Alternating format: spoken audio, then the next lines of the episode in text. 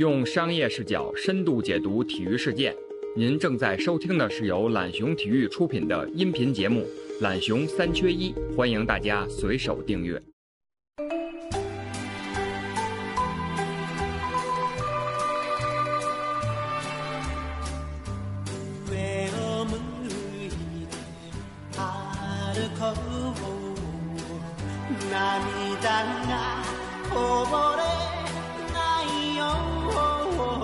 大家好，欢迎来到懒熊三缺一啊！我是郑浩荣。那本期节目我们要来聊的话题依然有关东京奥运会。那在前两期的节目中，我们已经探讨了东京二零二零奥运会延期为各方面所带来的可能的冲击和商业影响。那今天我们就不算商业账了，呃，会侧重于过去来聊聊东京和日本与奥运的历史。那今天我们会聊的话题呢，会分为两个大的部分。那第一部分我们会来先聊聊东京的奥运史，那着重于说从近一百年来，呃，三次奥运对于东京或者说日本的意义。那第二个的方面，我们会来聊聊安倍奥运学，那着重于安倍晋三和二零二零东京奥运是如何相互绑定和影响的。那今天我们邀请的嘉宾呢，啊，如果平时有经常听中文播客的朋友，应该不陌生啊，沙青青老师。啊，这里我先介绍一下沙老师。那沙老师他是历史学出身，那现在在上海图书馆从事研究工作。他自己长期关注近现代的日本社会演进，啊，写过一本书叫做《暴走军国》，啊，近代日本的战争记忆。啊，这个月他所翻译的傅高义在两千年出版的《日本还是第一吗》也将上架。那欢迎沙老师。呃，各位听众大家好啊，非常高兴有这个机会来到那个懒熊三缺一。然后也聊一聊体育，聊聊日本，我觉得这是一个蛮难得的机会吧，也在这个特殊的时刻。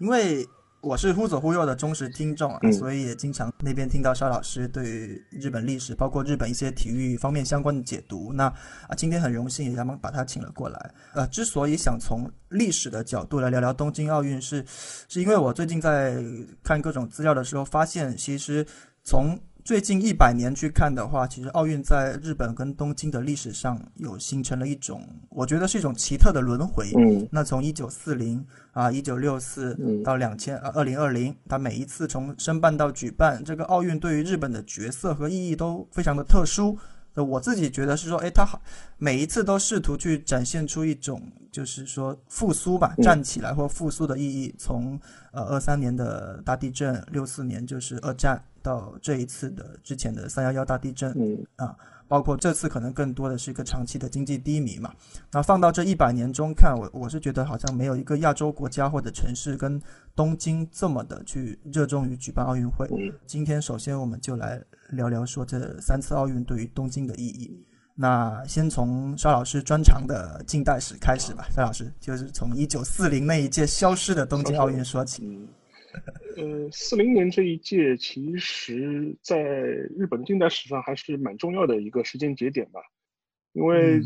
他之前的那一届，就三六年的柏林奥运会，呃，我们都知道，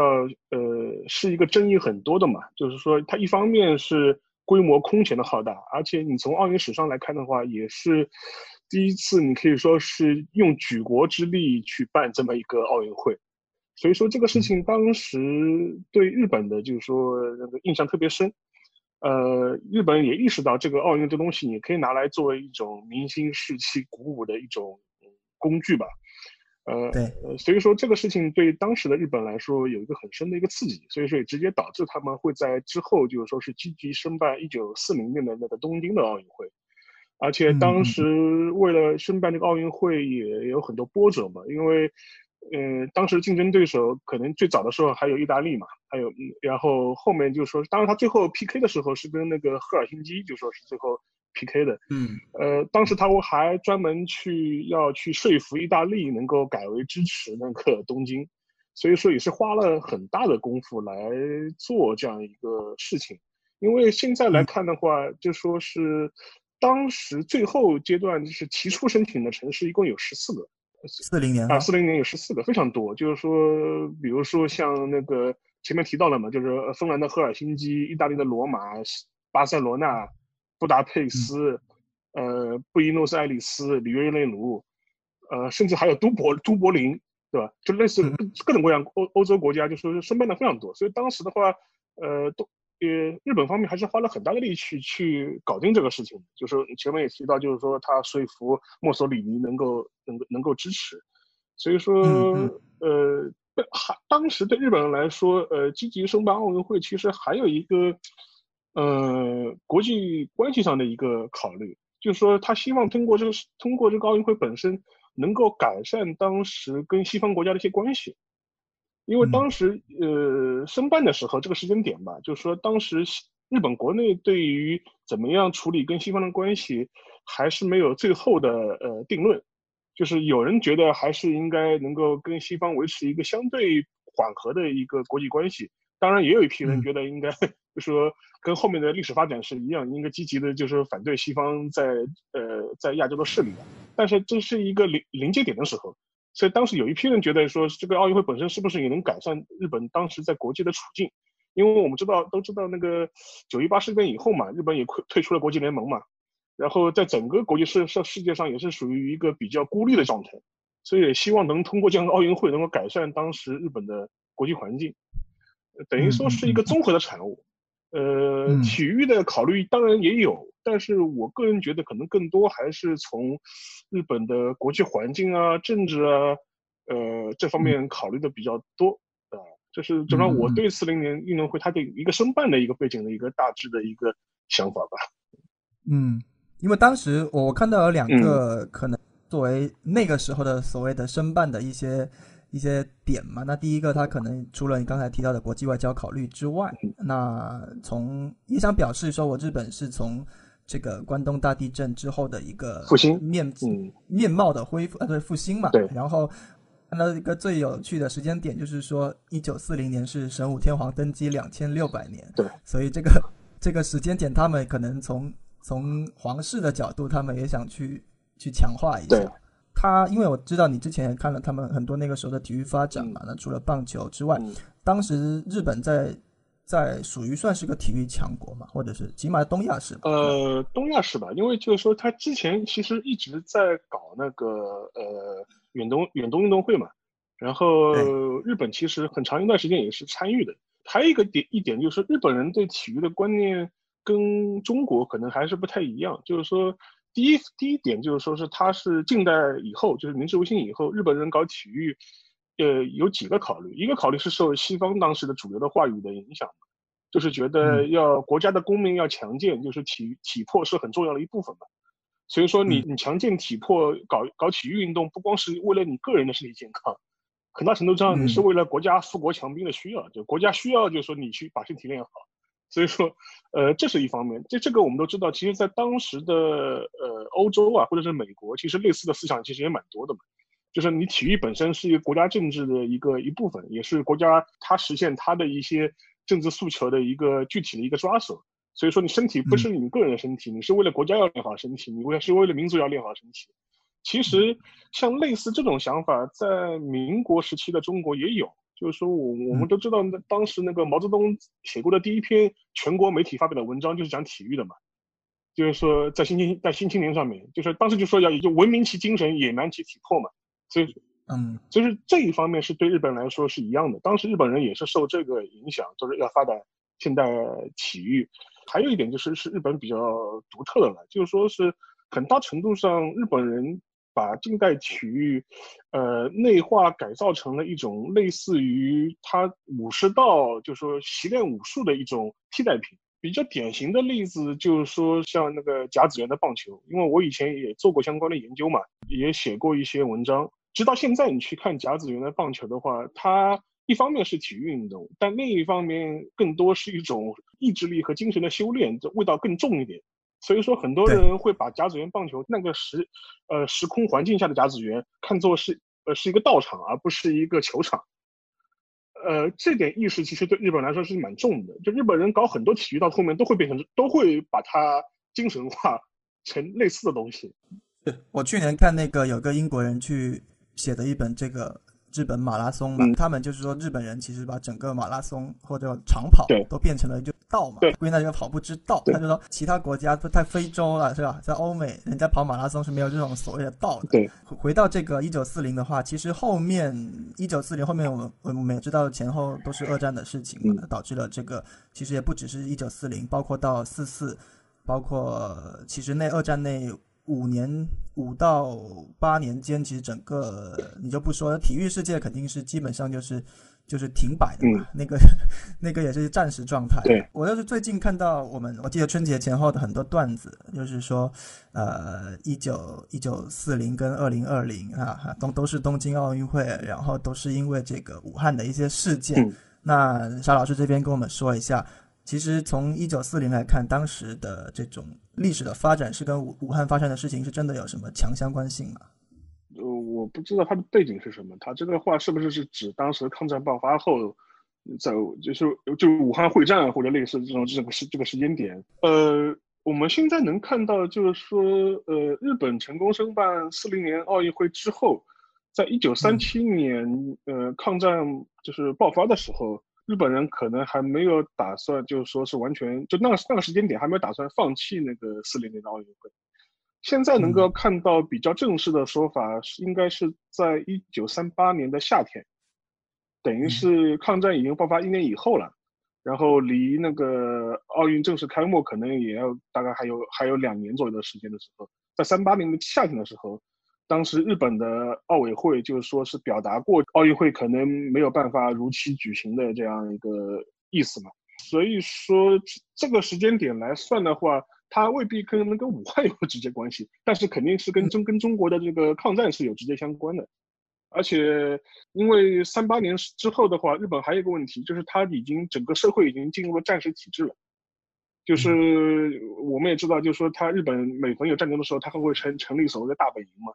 然后就是类似宣布国家进入战时战时体制，而且同时的话，三八年的时候，呃，当时日本也通过了所谓的呃国家动员法，就基本上整个社会已经从一个平时的状态切换到了一个战争的状态了。所以说，在三八年夏天这个时间点的话，就是当时的的日本的就是奥组委或者是相关的这种官方，其实已经比较明确的向呃国际奥委会表达了，就是东京奥运会没有办法如期举行的这样一个状态了。而且实际上面就跟你前面提到的一点，就四零年除了要办奥运会之外，也是那个所谓的那个他们天皇纪年的两两千六百年嘛，所以说那一年本身是预定了很多相关的呃纪念活动或大型的这种庆祝的活动，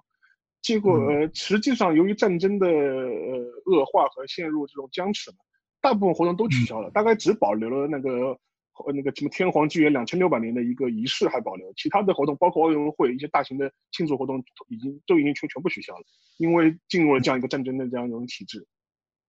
嗯，就之前看你自己写的那个甲子园的事情，其实二战对日本的体育应该造成的冲击相当大，起码很多天才型的选手都在那个二战中就是死了嘛。你看，包括我之前看。就是除了棒球，看那个那个日本足球史，其实战前很多的这种高校的这种，算是很强的了，很强的选手都去参战嘛，然后也都死了，所以所以间接导致了日本在战后的那个十几年间，他是没有选手了，已经，就是说，即便去参加比赛，他这这块也是也是都是凋零的，对的，啊，对，那我们就瞬间直接跳过战后时期，说到一九六四那。那一九六四可以说是，反正从现在看，肯定是非常成功的一届奥运会，或者是说对日本的，包括日本的国民来说，都是都是意义非常重大的一个事件。那那外界可能说的最多的，肯定就是奥运帮助日本的经济腾飞嘛。呃，六四年到六八年的时候，已经是呃，就超超越西德了，超越西德成为了第二大的经济体。对。那高老师你自己。个人的角度来看的话，就是说六四年这届的东京奥运，它给东京或者说是日本带来了什么变化？呃，六四年实际上是对战后的日本来说是一个比较有象征性的一个时间节点。呃，在谈六四年的奥运会之前，其实我觉得应该应该先讲六零年的。日本社会有一个很大的一个社会运动，就是当时发生过所谓的安保斗争嘛。嗯，安保斗争简而言之的话，就是说当时的话，呃，日本和美国要重新签那个双方的安全保卫的协定。这个协定呢，等于是隐含着一可能性，就是让日本重新被卷入战争。因为这里面不仅要承认美军有权在日本的驻扎，同时的话也变相了赋予日本有可能会行使集体自卫权。所以说这个事情在当时日本国内其实引发了很多的那个争议嘛，很多人就觉得经历过战争惨痛的日本之后，是不是有可能会被美国也拖进呃一场他并不愿意参与的战争？当时日本国内就是民众啊、学生啊、社会各界就就是那个斗争那个风起云涌嘛，就基本上就是上百万人就是说人次都参与，而且也演化出很严重的冲突，就是说警察跟学生啊、抗议民众之间的冲突非常严重。当时，呃，处理这个事情的就那个首相呢，就是现在那个安倍晋三的外公，呃，岸信介。岸信介，岸信介这个人其实也是蛮，就是整个经历也是蛮传奇的吧。就是说，他战前的话当过呃伪满洲国的经济官僚，然后战争期间也也当过商工省的就是大臣，后来嘛是因为跟那个东条英机有冲突，有个人冲突，所以说就被边缘化了。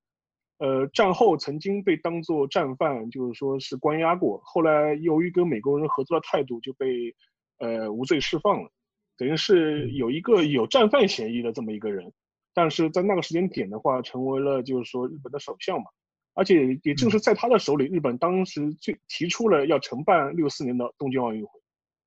嗯，所以说是这么一个人。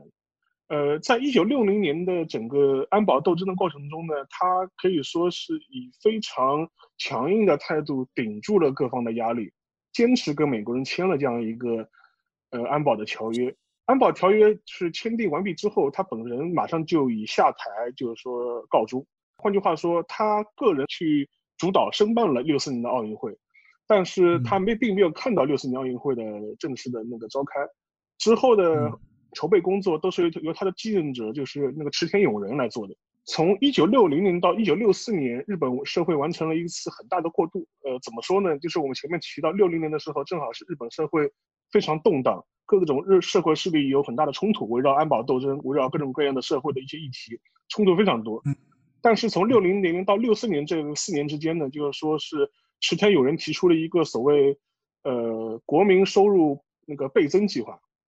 就是说，当时他就号召，他说我们现在就说是要大家都要过好日子，就是不要吵架了，就是不要这种政治上的纷争吵了，反正就是说让经济快速增长，然后国民收入大幅提高，对吧？所有人都有钱赚，对，所以说也不要去是围绕政治上的问题来继续争吵了。实际上，这个策略也是非常有效的，而且实际上也正是因为有奥运会筹办这样大背景嘛，所以说整个东京就基本上是处于一个，呃，处处是工地，所有地方都在搞复兴建设这样的状态。呃，也你去看那个，呃，就是宫崎骏那个他们他宫崎骏的儿子就是宫崎吾朗，就是也是吉卜力的导演嘛，他拍过一部呃动画电影叫《虞美人盛开的山坡》，前两年了，就是说是它里面的时间时间背景就是一九六三年，就是一九六三年，他在片子里面虽然他没有直接反映奥运会，但是他有很多跟奥运会有关的一些背景，就整个社会日本社会都是洋溢着。呃，火热建设啊，破旧立新的这种感觉，所以说通过呃国民收入倍增计划，通过经济的高增长，通过奥运会刺激的那个基那个基建的建设，整个日本你可以说是在六零年六零年到六四年，不仅完成了经济上的快速复兴和增长，也完成了一个社会心理的转变，就是开始逐步告别这种激进的社会冲突和这种社会的这种对立的状态。进入了一个人人都有钱赚，所有人都吃得上饭，而且过的日子过得很不错的这样一种心理的一个比较平和的一种状态。所以说，在一九六四年之后，日本人开始喊出了所谓那个汉字写法，就是一亿总呃总中流嘛，就是一亿日本人都是中产阶级。既然一亿人都是中产阶级，那干嘛还要冲突呢？那那那个革命啊、造反啊，就是动荡的这种环境就开始变得不复存在了。所以说，从这点来说。呃，整个东京奥运会也是不仅标志着日本社会完成了经济上战后复兴，某种程度上也标志着整个一个日本人的一个社会心理发生了一个比较大的一个转变，开始能够享受战后复兴带来的各种各样的经济上的好处，整个社会的话平和度开始越来越高，稳定度开始重新建立起来。嗯，所以它相当重要，是扮演了一个怎么讲呢？简单的就是说，它可以大搞基建嘛。它有了这个项目，可以把基建先做起来，然后可以展示我的技术，然后可以那个提高我的国家跟国民的形象。对，所以它奥运其实在这里的意义就是一个，我认为是一个非常好好的工具，对吧？就无论对呃这个政治政治家政客来说，是吧？对，对于整个国家的发展来说，这个时候扮演了一个特别特殊的角色。因为我们可以。呃，再提一点，呃，就比如说日本国内的第一条高速公路，就是一九六三年开通的，是一九六三年的七月份开通，等于就是在奥运会正式开始前一年。然后在六四年的四月份的时候，当时是日本正式加入了那个 OCED 组织嘛，就是经合组织，就是说代表的日本成为一个所谓的呃开发国家，就是是这种状态，就是在那个奥运会正式前夕开那个前夕。也是在同一年，就是在奥运会的开召召开的同一年，日本人开始有呃有权利或者是有了海外旅行的自由，就开放了日本人的海外海外旅行。这个对日本人来说都是一些很标志性的一些事情，而且我不知道你就是呃大家有听过吧？就是说有一个日本的一个很有名的一个民谣歌手叫坂本九。嗯，就是就是他有很多歌，中文也翻唱过嘛，就是什么就是如果你就开心，你就拍拍手，就是这种。然后他当时发表了一首很有名的一首歌，叫那个《昂首向前走》，然后这首歌是在六三年的时候是打进了美国那个 Billboard 的那个热门歌曲的第一名，到现在为止也是唯一一个夺冠的日本歌曲，在那个美国公告版，就说是唯一一个得过得的公告版。而且还有一些很很多这种文化的东西被呃，就文化上的东西也被在奥运前期被体现出来。就比如说，日本第一部大合剧，是一九六三年的四月份的时候，呃呃开始正式播放的。呃，然后我们中国人很熟悉，或者是呃至少是我那个年龄层的中国人以上的年龄人会熟悉的那个动画片，那个铁臂铁臂阿童木，也是一九六三年的时候开播的。呃，所以说类似这种呃标志性的特别多，所以说以至于很多人会把一九六零年到一九六四年这个时间段称之为奥运景气。嗯，哦，就奥运景气。所以说这个是对日本人来说，你是能够呃目力所及，能够你能够亲身感受到这短短四年中日本人生生活的一个巨大的一个变化。嗯嗯嗯，呃，还有那个新干线嘛，新干线六四年开通的。奥运的前十天嘛，对吧？十月十月十号开幕，然后它正式开通营运是是十月一号。对，后面大家都说了几个嘛，高速公路啊，新干线啊，包括那个东京都那边的整个的一些轻轨啊，对，都是在然后去建建设完成。对的。那刚才邵老师说的这个点，其实是属于前面四年嘛，对，建设期。他在建设期其实通过这个事件，然后建了一个很好的一个基建基础。对，其实如果纯粹的从奥运的这个嗯直接效益来看，它可能从比如比如我把这奥运做完之后，那可能那个效益其实并没有那么强。但是呃，这就是奥运的作用嘛，是吧？最近经常很多人在讨论说奥运这个是不纯粹的。那么奥运本来就是 很复杂的事情，包括我们很多时候可能会拿跟中国的这个零八年去去做对比。那最有意思的一个点可能是说，六四年东京去做奥运，然后七零年大阪做世博会，嗯，其实跟我们零八年到一零年的北京、上海是，比较比较相似的。然后中国可能也是得益于那两次大会的前后嘛。其实所以说，我可能个人觉得说，从从奥运这个事情来讲，它的作用真的不能只看一两年，它可能是一个前后有个就八年的周期这么一件一件事嘛。然后。我上次一看，发觉这个，就除了阿童木之外，哈，就整个的日本的这种体育类型的漫画叫做 sport 跟漫画，sport 跟漫，对，在六十年代去去兴起的啊，包括当年六四年的奥运会，日本女排最后应该是夺冠了，也算是创下了当时的一个出人意料的一个一个结果。所以就是当时我看到这个，我不知道这些漫画你有没有了解？我们这这我倒没看过，但是其实从。呃，就是整个时间点的话，也是属于，呃，当时像手冢治虫这批漫画人，也是成为了一个进入了一个黄金时代嘛。对他们来说，就是这是一个开始有全国影响力的这样一个时代。而且还有一个大的背景是，也就是在一九六三年，就是奥运会前夕，就是日本的电视人口开始有了一个膨胀性的一个增长。嗯，呃，我看到的一数据是，那个在六三年的时候，日本的电视人口已经超过一千万了。嗯，呃，所以说，而且而且就是说，六四年的时候，它技术条件更成熟嘛，也是成为了一个呃能够被实况转播，呃，在日本实况转播，然后向全世界输出的这样一个奥运会。而且还有一点是，一九六五年的时候，当时的一那个彩色电视的呃也开始在日本开始逐步普及了。呃，你前面讲一个比较从动画角度来说，一个比较有意思的点，就是也是也是手冢治虫了，他一个很有名的电影那个《森林大地》嘛。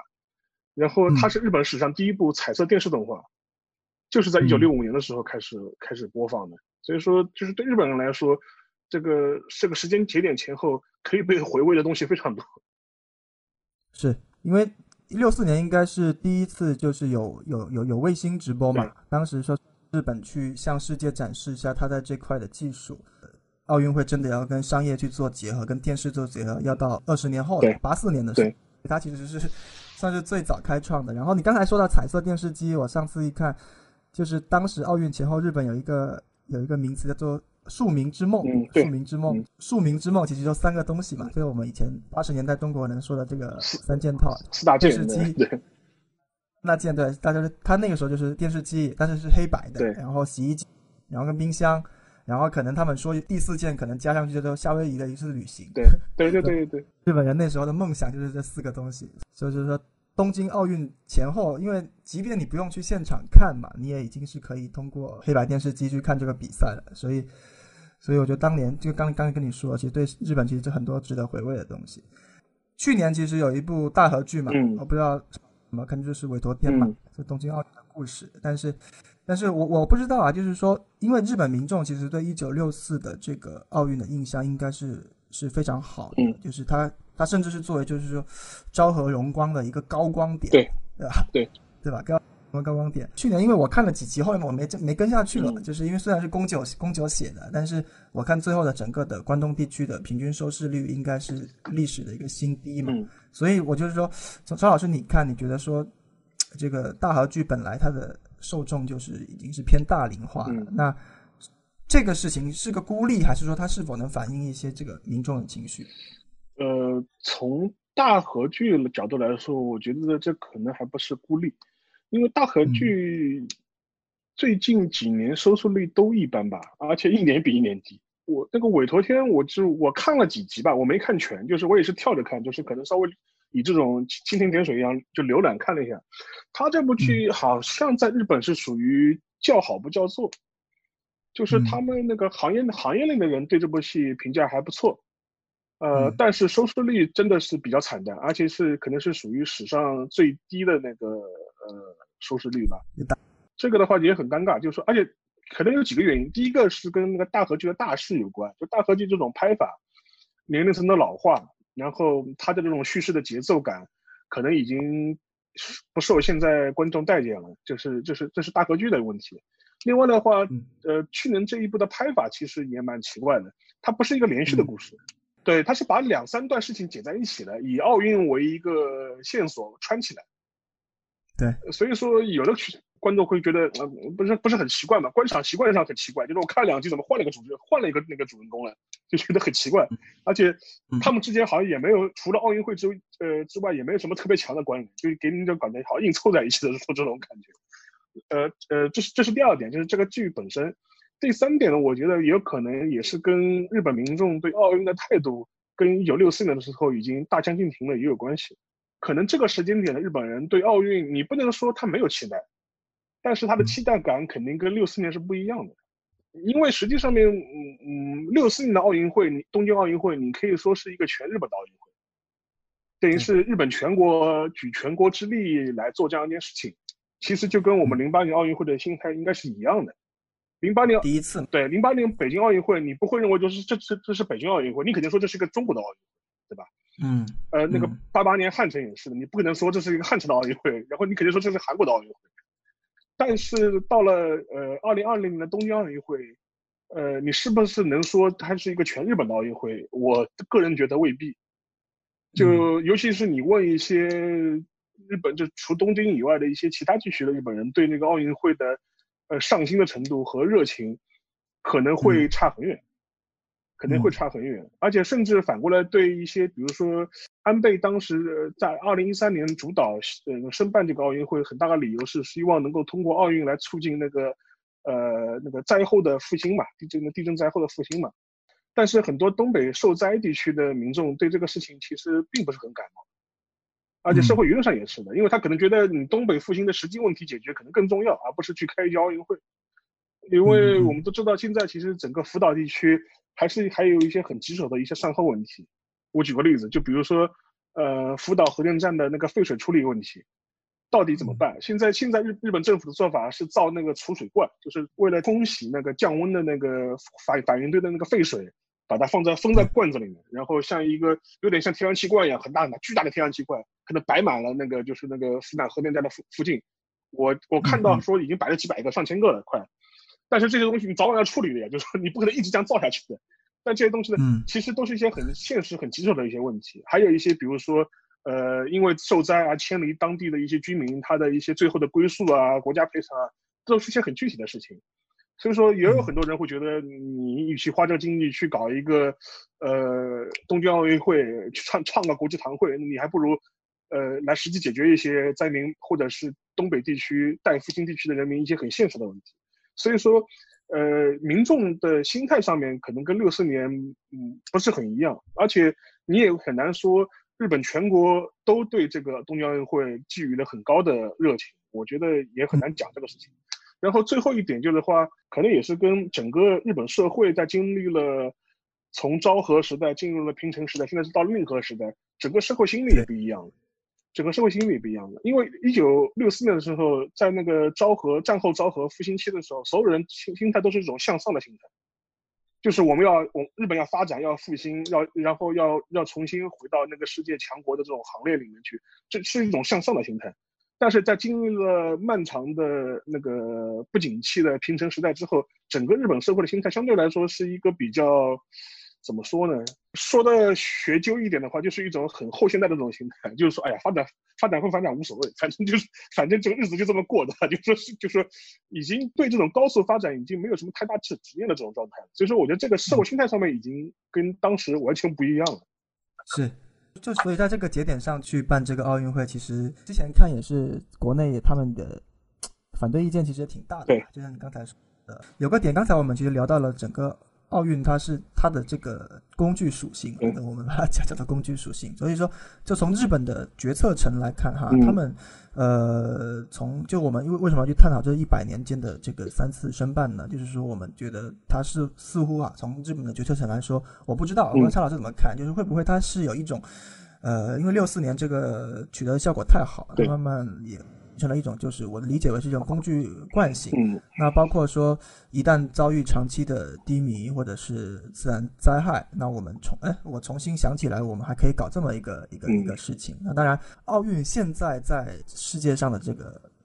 它的工具的效果，跟六四年甚至是跟零八年都已经有又不同了。无论是全球的国家或者是城市对它的判断，对它的效果的判断，其实都已经跟以前大不同了。那从从你来看，你觉得这跟？日本这个决策层是否相关，还是说就是说是安倍他自己的家世让他去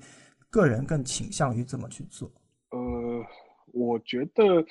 可能就跟你说的一样，多少可能确实是有有一点那个路径依赖吧。嗯，就我前面提到了嘛，他的他的他的祖父那个那个岸信介，就是在他手里正式申办了六四年的奥运会嘛。呃，而且实际上也，我们也提到了六四年奥运会对日本的意义，或者是一种指标性的这种概念会很强，所以说他也是希望本能的是希望能够通过奥运会这样一种方式，呃，秉承六四年的方式来重新刺激一下日本的一个社会。我觉得这种意图或多或少是都是有的，而且而且说实话，对于现在的日本来说。你除了办奥运会之外，你似乎找不出能够进行大规模社会基建的一些理由，或者是一些可能性，就几乎不可能，就是几就就几乎不可能。而且实际上，我们都知道，像东京都内的一些主要的一些城市格局、交通设施，呃，基本上有两个时间点，一个是我们前面提到的，是一九那个二十年代关东大地震之后，当时他关东大地震之后，他要搞那个东京都的复兴嘛。当时日本政府还专门成成立了所谓帝都帝都复兴院，就是来专门搞那个复兴的这个事情。所以说，这是这个当时奠定了很多日本呃呃东京都现在的一些城市格局的基础。这是一个时间节点，就是说还有一个时间节点就是六四年了，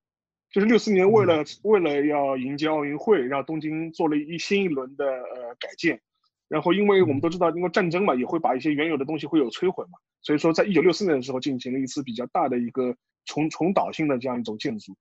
有一个事情就是谁，就是我最近不是翻译那本书，傅高义那本书嘛，他那他里面就是也回忆过，就是说是他在奥运前夕也来去过日本嘛，当时他就觉得非常震惊，他说像日本这种他那种这种城市改变都是什么几英里几英里。的街区连在一起，一起一就一起重新翻新的，那这种事情在美国根本根本就无法想象的嘛。但是其实我们现如果我们中国人看，我觉得很正常嘛。我们中国人，我们开我们开奥运会不也是这样子吗？就 对，我觉得这是东亚国家就是能干这事。对对对，所以当时当时傅高义就非常震惊嘛，他说：“哦，我靠！”他说：“只有日本人呃为了办奥运会才能做这种事情。”但是，嗯，这两点的话，就基本上一个是对奠定了现在东京的一个基础嘛。所以说，我觉得对安倍来说。如果你想做一次就是新陈代谢，或者做一次新的一次更新，他他本能的会觉得奥运会是一个最好的一个契机嘛。你除了奥运会，你很难再有再去做那轮新那个城市的这个更新啊，我觉得就很难了，就是属于这种。但是另外一个从安倍来说，他觉得他的祖父的案例是现成的嘛。所以说，我觉得很很大程度上会有一个本能的一个一个一个趋向，而且从现在能看到的一些资料来看，就二零一三年申办奥运会这个事情本身，就安倍自己的主导性会非常强。我们都知道呢，就安倍他第二次上来之后，他一直喊的三支箭嘛，就是什么安倍经济安倍经济学三支箭。呃，但其实讲穿了，无非就是更更宽松银根嘛，然后鼓励那个民间投资。但是对对于现在的日本来说，你除除了像办奥运会这样的一种方式之外，呃，大规模的民间的投资，其实也找不到很好的去处。甚至日本的现在现在日本可能都已经过了一个需要大规模投资的这样一个 时间段了。所以说，可能对从安倍角度来说，想来想去，那觉得那还那那要么就是故技重施一把，再办次奥运会。对。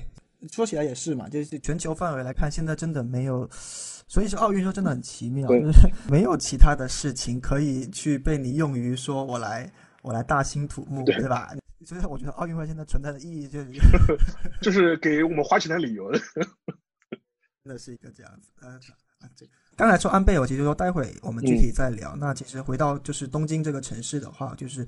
呃，回到我们就是二零二零奥运嘛。那现在可能名字还叫二零二零奥运啊，没错。对，就是就是我我自己看过两个观点，我真的是相对，一个是去年看到，一个是今年最近看到的，我觉得还是蛮有意思的。就是一个是鸟屋书屋嘛，鸟屋书店，那呃创始人那个真田宗昭，他就他就提过一个点，那就是说。呃呃，那个一九六四奥运会是让东京变成了一个真真正意义上的现代城市，然后东京也利用了有效的利用了这个奥运会遗产，然后在之后的半个世纪去啊，它叫做幸存下来。但他有一个点，就是他认为二零二零奥运是决定日本以后接下来这五十年航向的一个巨大变化。那从他个人的角度，他可能当然他会有一些自己跟自己相关的一些。一些观念的结合嘛，他就说觉得东京会变成一个这个巨大的设计中心。那这是一个点。那第二个就是最近嘛，最近那个日本经济产业研究所的理事长啊，中岛厚志，他就说，他他认为二零二零奥运的经济效应就是非常有限了。其实其实这个我们都知道，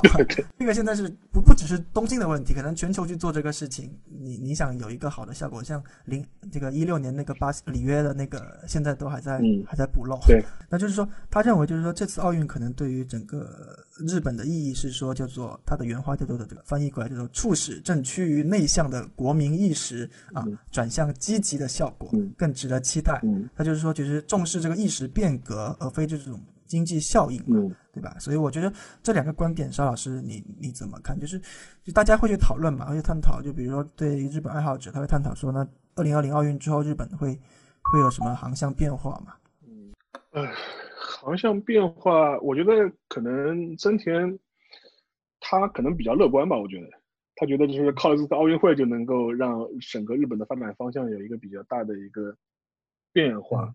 我个人觉得其实挺难的，就是我这方面我没像他这么乐观。我觉得整个日本社会的问题是，整个社会结构有了一些比较大的变化。就比如说现在长期的这种呃低生育率、老龄化，日本已经连续三年吧，呃，对，至少至少连续三年已经，它的每年的新生儿的出出生率是低于一一百万人了。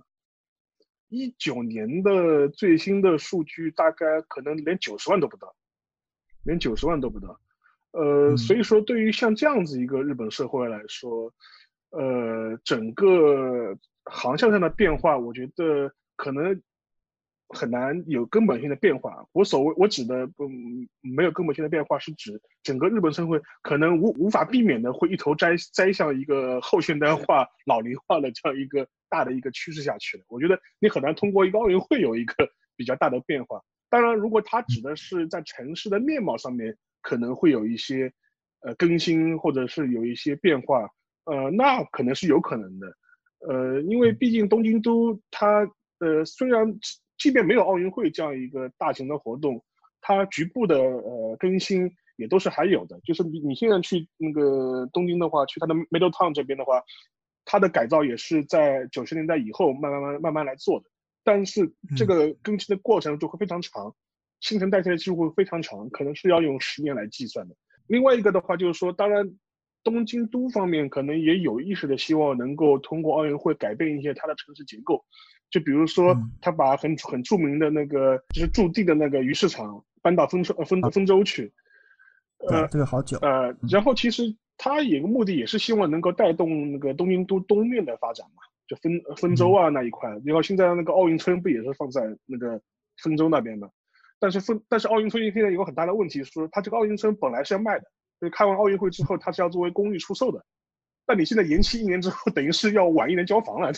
对这个产生的赔偿的问题就非常复杂了。所以说，对就对对东京都来说，这也是一盆冷水浇浇上去嘛，就是。呃，但是所以说有可能对东京都的一些城市格局也会有一些发展，但是对于一个整个社会机构机制来说，我觉得可能这个大势还是这样子吧。至于那个中岛浩之说的那个意思，其实跟我前面也表达过，就是一个日本人社会心理的状态，心社会心理的一种不一样的这种感觉。因为实际上面经历了那个经泡沫经济破灭之后，日本人的社会心理是处于一种一种非常平缓。或者是一种，呃，如果你讲难听点嘛，就是一种不思进取的一种状态，就是就是属于说，所以说，呃，像日本也有人写过所谓日本人的那个呃所谓低欲低欲望社会嘛，大前研一写过一本书《低欲望社会》，那国内也翻译引进过。他所谓的表达的意思就是说，哎呀，现在的日本人一点一点斗志都没有，就一点那个积极向上的那种感觉都没有，也没有年轻人也没有野心，年轻人也没有很大的这种宏大的抱负，都觉得哎呀。反正吃饱饭能嗯小日子过好就可以了，就沉迷于小确幸之中了，就 所以说这个我觉得我理解他指的所谓那个国民意识的改变，我觉得更多是指是指这方面。还有一个原因就是说是他也提到，就比如说那国民意识的内向啊，我觉得这也是很正常的，就是整个像呃泡沫经济之后这二三十年，其实日本人就是越来越。不愿意离开日本，就是在自己的一个小环境中能够比较舒适的感觉就会最好。就是说，你现在去国外留学的话，就是这感觉特别明显。就是说，日本的留学生其实越来越少，嗯，大部分啊中国人的韩国人很多，是日本人其实很少。所以说，这是一个很指标性的东西。当然，我觉得他中岛后是他的角度来说，他可能更希望能够改变一种现在的一种国民心理嘛，能够更找回当年的一种更向上或者是更开放的一种。心理状态，一种社会的一种心理状态，我觉得这是他的一个期待吧。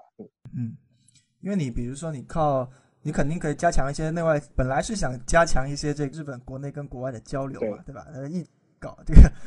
这个 这个交流都给给终止。因为现在就是我插一句，就是说，呃，像他这次他为了要促进所谓的那个什么，呃呃，日本民日本民众跟国外这种交流，他当时奥运会搞了一个很奇怪的一个制度，他就是说是搞了一个叫。呃，接待城市，就是每一个国家代表队的话，它有一个主要的一个接定，就指定一个接接待城市。我举个例子啊，就是随便举例子，就比如说意大利，你你的你的接待城市就是我随便举啊，千叶好了，就千叶市，你你你的代表队代表团肯定要提前去备战嘛，你提前备战，我就把你安排在千叶。然后的话，就是说，一个嘛是说你有个固定的地方，第二个的话也能让千叶的地方政府或地方的民众有机会接触到一些国际的运动员、国际的一些文化，促进一个日本一些非首都圈或者非都市圈以外的小地方能够有更多跟世界交流的机会。他当时还搞了这么一个制度设计。嗯，是，他这种这种就是这个所谓的交流嘛。然后，呃，我看日本这次东京奥运的整个口号都是关键词，应该都是未来。嗯就比如说那个标语，我看是，呃，一起迈向更好的未来。嗯然后陆续陆陆续续的报道也都是说，这个东京是未来之城啊什么的。当然，东京从从这个意向上来说，哈，就从 从这个意向上来说，它一直却是一个偏向于这几十年来都是一个未来之城的导向。实际上，这这次也提过很多，就是这这个公司他们希望拿这个二零二零奥运会拿来做技术展示嘛。对，中岛后置这个想法让我想起两个点吧。那第一个就是说，跟一九六零的时候，就是一九六零年代，其实中日本的人口的整个的构成其实是处于真的是一个青壮年，对，非常好一一个一个结构嘛，可能是现在这种这个印度啊、嗯这种类型的。然后现在二零二零年代，其实你就按这个，我印象中六十五岁以上应该是应该有三成了吧，起码。对，所以他他面临这个比较大的问题，一个是老龄化，然后第二就是说你刚才提到的这种这种对对出国啊，或者是对这种交流的这种意向的寡淡。对，我是不知道啊，就他们。就比如赵老师，你看，嗯你觉得这种像体育这种东西，比如体育的胜利，或者是最后可能表现为金牌，或者是奖牌，或者是呃选手的这种高光时刻，它是否对日本国民会产生一些什么好的作用呢？因为呃因为我经常也我我也去日本看过很多的这个比如这联赛或者嗯棒球，那你可以看到日本人在看球的时候，他是一个与全球都 不同的一个、嗯一个状态，你理解吧？就是他非常安静，非常安静。他不是那种说我因为体育的嗯某个瞬间，而他当然进球他会欢呼，对吧？但是他不是那种像特别像欧洲，那欧洲的足球迷，嗯那完全跟日本就是天跟地的区别。嗯所以就是说从从这个角度看，你觉得体育的这种胜利能够能够给他们带来这种意识变革吗？当然，就我的观察经验，我觉得日本的赛场还是挺热闹的呀。我觉得，他就因为他有一个啦啦队的一个应援文化嘛，所以我就就说，呃，球迷的反应，就比如你你我去看球嗯，那球迷都很很冷静的在看，然后他不会说不会说很嗨嘛，嗯。就是他的那个嗨度不够。嗯，我这个呢，就是说，我觉得是呃，相较而言，我觉得因为就是其实对大部分日本人来说，嗯，吉联赛我看过一场是在大阪看的，呃，大阪樱花嘛，然后呃，场面的确像你说的，就是可能没有我在别的地方看足球赛这么热烈。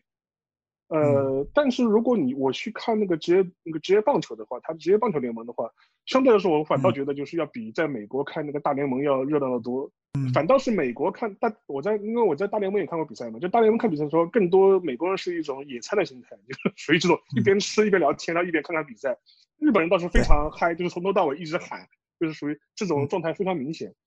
呃，但至于其他的一些比赛，我觉得日本日本人的状态对体育的看法，更多程度上面来说，嗯，国家情绪有，但不会像其他国家这么强烈，这倒是真的。这个有某种程度上是因为战后的教育所导致的，就是很长一段时间，你知道吧？就是说是，其实直到九十年代为止，呃，在日本的大部分比赛的时候都是不奏国歌、不升国旗的。嗯。因为当时始终会觉得这个事情，做这个事情很容易让人想到战争的一些回忆嘛，而且是不是过于强调国家主义啦，是不是有一些 这方面的嫌疑？所以说九十直到九十年代的时候，呃，日本人都没有制定所谓的国旗法和国歌法，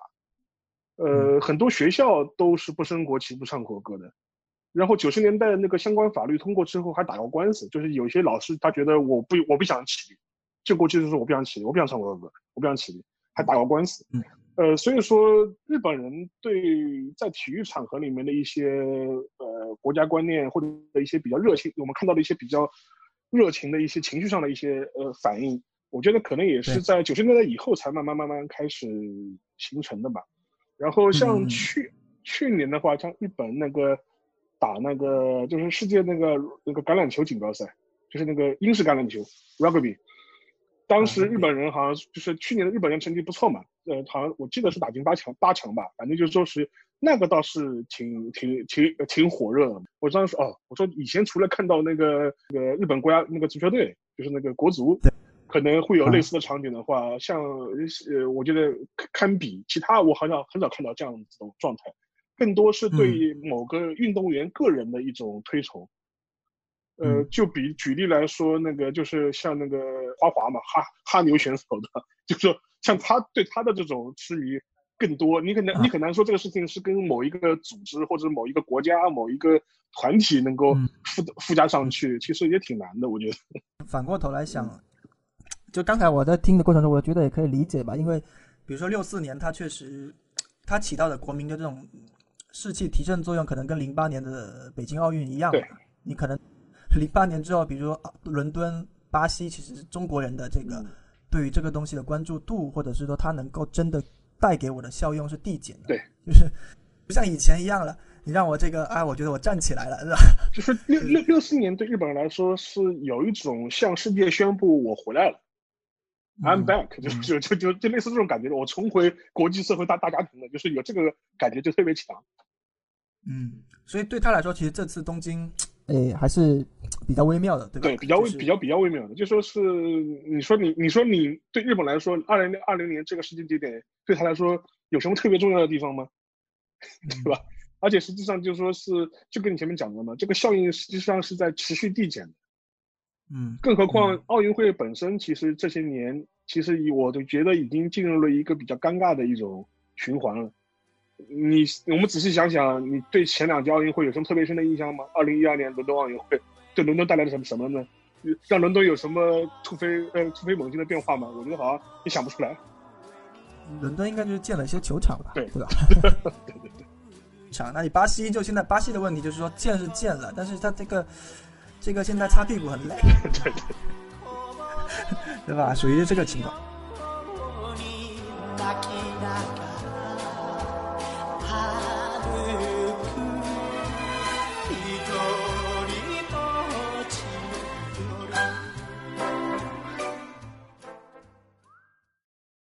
用商业视角深度解读体育事件。您正在收听的是由懒熊体育出品的音频节目《懒熊三缺一》，